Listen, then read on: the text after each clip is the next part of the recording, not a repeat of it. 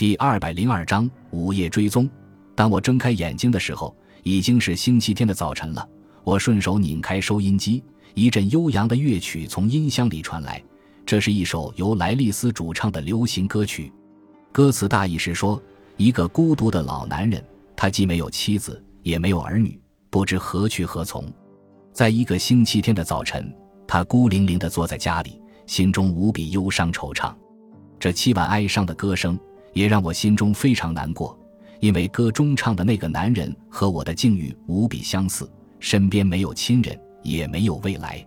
我起身下床，冲了一杯咖啡，走到阳台上向外面眺望。我住在美国的旧金山，房子位于太平洋山冈上，站在阳台上就可以俯瞰整个海湾。外面的天气真好，晴空万里，海水在阳光的照耀下呈现出一片深绿色。海中飘曳着大大小小的洁白色游艇，就像一张地图插着许多小白旗那样。我从阳台回到客厅，走到书架前。这是一个很大的书架，整整占据了房间的一面墙。上面摆放的都是侦探小说和科幻杂志，足足有六千多本。这些都是我从一九四七年开始陆陆续续收集到的。我的手从书籍上抚过。一个个熟悉的名字映入我的眼帘：黑面具、一角侦探、线索、侦探小说周刊。我花了三十年时间来收集这些书，是我在这个世界上五分之三的时间。因为到下个星期五我就满五十岁了。我信手取下一本《黑面具》，看着封面上印着的一个个作者的名字：钱勒、马田、聂伯、麦克。他们对于我来说就如同老朋友般熟悉，是他们陪我度过了一个个无聊的周末。也是他们为我驱散了恶劣、低落的情绪。可是今天，恐怕他们也无法让我重新快乐起来了。就在我沉浸于遐想的时候，电话铃突然响了。我走进卧室，拿起听筒，原来是我在现实生活中的一位老朋友修本。他是一位警探，和我保持了长达三十年的友谊。嗨，他说：“是不是我的电话把你吵醒了？”哦，没有，我几个小时前就醒了。逐渐上了年纪，觉是越来越少啊，可不是吗？我说，我想约你今天下午一起喝酒打牌。这个周末我太太和孩子去苏利亚多了，我一个人在家里很无聊，真是很抱歉，我没有兴致打牌。我说我今天心情不太好，老兄，看来你又在闹情绪了。是的，有点不爽。私家侦探的忧伤，嗯，是啊。私家侦探的忧伤。说到这儿，我们两个在电话里都笑了。修本笑着说：“是不是因为你快要跨入五十岁的门槛，感到很失落呀？”告诉你吧，五十岁是人生的壮年，别气馁。老弟，我今年已经五十二了，我深有体会。当然，我相信你的话。好，既然相信我的话，那你就打起精神来吧。下午来我家，咱们好好喝一杯。面对老朋友修本的盛情邀请，我实在是难以拒绝。于是我答应下午去他家找他。挂上电话，我又回到客厅，将杯里剩下的咖啡喝完。我仍然感到情绪非常低落，在客厅里漫无目的的走来走去。突然，我觉得胸口一阵阵疼痛，看来是肺部的老毛病又犯了。我开始剧烈的咳嗽起来，甚至有些喘不过气来。我只得坐在沙发上。用手帕捂住嘴，咳嗽声在空荡荡的房间里回荡。说实在的，我这时心里后悔不已，是香烟害苦了我。我活了将近五十岁，烟龄却长达三十五年。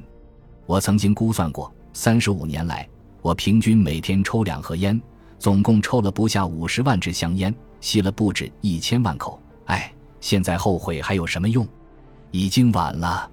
烟草中的毒素已经彻底摧毁了我的健康，喘息稍好了一些，我慢慢站起来，心里想，总在家枯坐也不是个好办法，还是应该去外面走走。驾车闲逛几个小时，然后就直接去修本家。打定主意后，我穿上一件旧棉布夹克出了门。我开着车向城北驶去，驶过金门桥，穿过一百零一号公路，最后又沿着海岸向南行驶。那条公路上的雾气遮蔽了太阳，能闻到清新的海风味道。公路上的车辆很少，我行驶了很久也没有见到一辆。在公路的一侧，远远可以看到澎湃的海浪不断的拍打着海岸，景色十分壮观。不一会儿，我来到那个被称作毛湾的海湾，我将车停在路边的一块空地上，然后下了车，独自一人在海滩上散步。我沿着海滩慢慢的向前走，看着一波波海浪涌上海滩，又缓缓退去。空中偶尔传来几声清脆的海鸥叫声，这里很僻静，远离了尘世的喧嚣，对我来说是个好地方。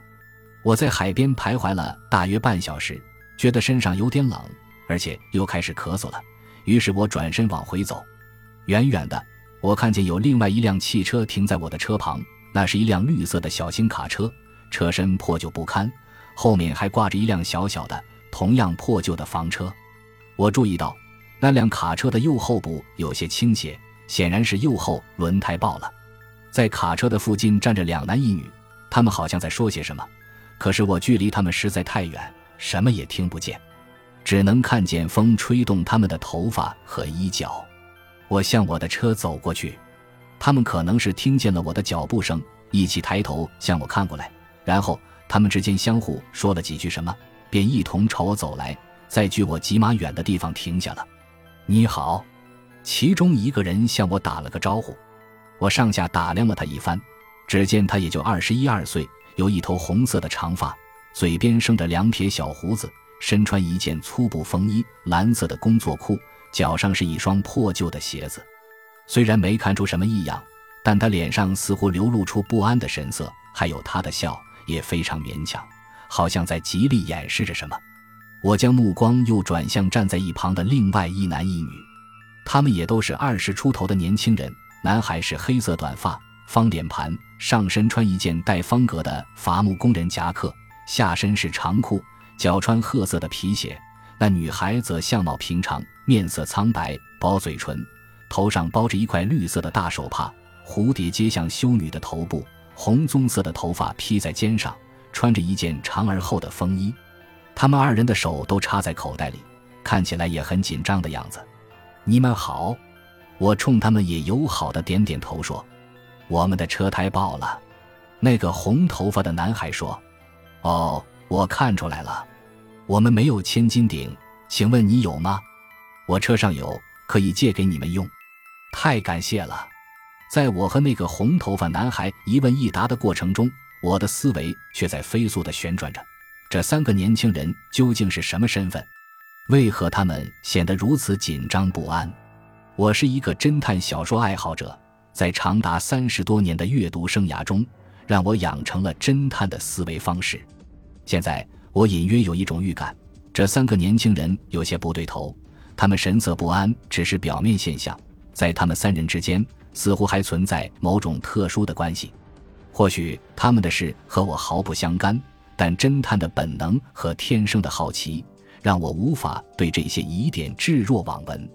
于是我说：“你们真是走运，在这里遇到了我。要知道，这一带几乎没什么车辆来往。”这时，那个红头发男孩从衣袋里抽出左手，摸了摸嘴唇上的胡须，说：“是啊，遇见你真是走运。”旁边的那位女孩拿出手帕，用力的擤鼻涕。黑头发的男孩则把重心从一条腿移到另一条腿，他裹紧了夹克，似乎话里有话地说：“现在有点冷。”我不动声色地用眼睛飞快地瞄了小卡车的车牌一眼，那是俄勒冈州的车牌。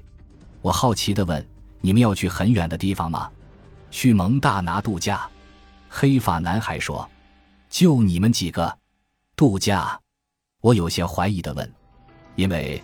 我丝毫也看不出他们像是去度假的样子，就算是吧。那个红头发男孩急忙解释说：“总之，我们要到蒙大拿去，一辆小卡车坐你们三个人，恐怕有些挤吧。我们就喜欢这样。”红头发男孩的音调一下子提高了，似乎也有些急了，但他随即又控制住了自己的情绪，用和缓的语气说：“借一下千斤顶好吗？”我点了点头，便来到我的车后。用钥匙打开了后备箱，他们三个人则没有挪动脚步，而是在目不转睛地注视着我的一举一动。这时我突然警觉了，心里想：莫非他们不是一伙的？那个红头发男孩看起来比较追求时尚，而那个黑发男孩的衣着打扮则比较保守。至于那个女孩，并没有什么特别之处，只是她那双在风里眯着的眼睛始终直视着前方。这三个人到底是什么关系呢？感谢您的收听，喜欢别忘了订阅加关注，主页有更多精彩内容。